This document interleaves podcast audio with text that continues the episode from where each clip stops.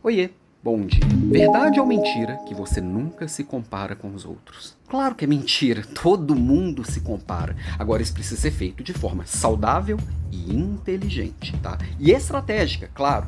Como que a gente faz isso? Primeiro entendendo que virou modinha por aí falar, nunca se compare com as pessoas, compara só você com você mesmo bobagem das grandes. Todo mundo se compara. A gente vive em um mundo que a gente olha para os outros, repete o que os outros fazem. A gente está o tempo inteiro observando, tá? Agora, é óbvio que eu não posso ser pouco inteligente, vamos dizer de forma bonitinha, de olhar alguém que está na estrada há muito tempo executando com consistência há muito tempo e querer comparar o meu início de jornada com essa estrada longa do outro que, que o outro tem diferente de mim? O outro tem carne e osso igual eu, é inteligente igual eu. Ele teve tempo e consistência. Ele está ali fazendo, executando com consistência. Duvido que qualquer coisa que você colocar consistência, está lá todos os dias se aplicando naquilo, que em 10 anos você também não vai ser uma sumidade no assunto, também não vai ser uma baita referência no assunto. E é disso que a gente está falando. Quem já chegou a ser referência no assunto, o que, que ele pode me ensinar? Eu tenho que me comparar sim. O que, que falta entre o que eu tô agora e aquilo que, que é a minha referência, que é a minha inspiração. Agora, é claro, se eu sou bom em alguma coisa, eu tenho que me comparar com os outros para chegar a ser melhor, chegar a ser acima da média. E eu tenho que buscar ser acima da média. Todo ser humano busca ser melhor e evoluir e crescer.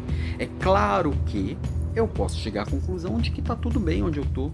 E aí eu vou, mesmo assim, eu vou ter que me comparar para não ficar para trás, entendeu? E se eu não sou tão bom em algo, aí sim eu tenho que comparar comigo mesmo para ir evoluindo até chegar na média. A hora que eu cheguei na média, eu tenho que olhar para fora. Ou seja, no caminho eu tenho que olhar para fora de todo jeito.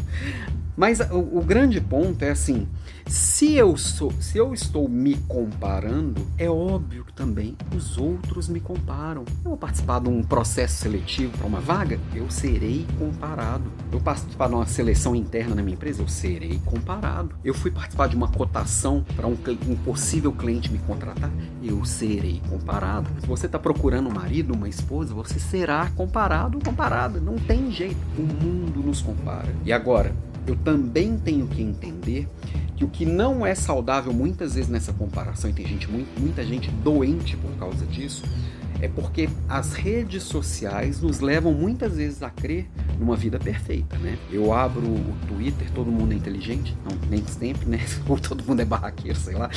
Eu abro o LinkedIn, todo mundo é bem sucedido. Eu abro o Instagram, todo mundo é super feliz. Agora, eu abro o TikTok, todo mundo sabe dançar super bem.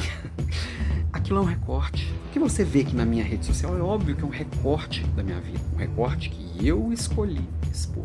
Tudo que você mostra para alguém é um recorte. É óbvio nem minha esposa que vive aqui, que é a pessoa mais próxima de mim, percebe todas as nuances da minha vida, tudo que eu sinto, tudo que eu vivo, tudo que eu vejo, tudo que eu passo. Ninguém consegue enxergar. Todo mundo vê as, as pingas que eu bebo, mas ninguém vê os tombos que eu levo.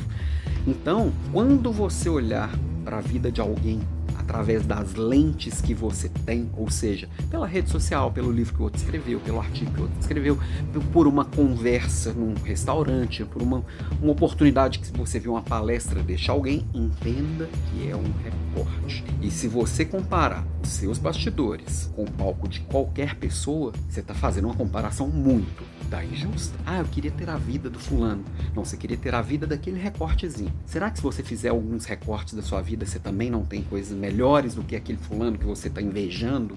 A inveja é feia, a inveja faz mal. Outra coisa também é entender que, que aquele recorte, aquele pedacinho, muitas vezes ele é floreado, tem filtros. Então, assim, é entender que o que faz sentido para você não necessariamente faz sentido para mim. E qualquer pessoa tem algo que é melhor do que você. E você tem algo a oferecer para qualquer pessoa, mesmo aquela que você mais admira, que é mais inteligente, que é mais bonita, que tem a vida mais feliz. Você só tem que estar tá aberto, perceber o outro. Então, essa comparação ela é natural. A hora que eu chegar para conversar com você, gente, e eu abrir meus ouvidos, meu coração, minha mente para o que você tem para me oferecer, logo eu vou perceber alguma coisa que você tem mais que eu e que você pode contribuir na minha vida. Não é invejar o que você tem de melhor que eu, é inspirar. Então, papo de hoje é sobre isso mesmo, sobre entender que a comparação por si, ela não é ruim, ela precisa ser feita de forma inteligente.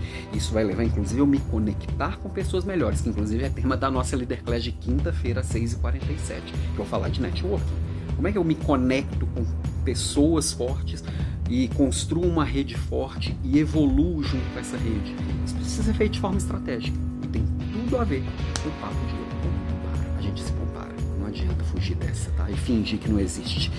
Viver no mundo da fantasia. Não, não me comparo com ninguém. Eu me basto. Ah, vá. Beijo para você e até amanhã.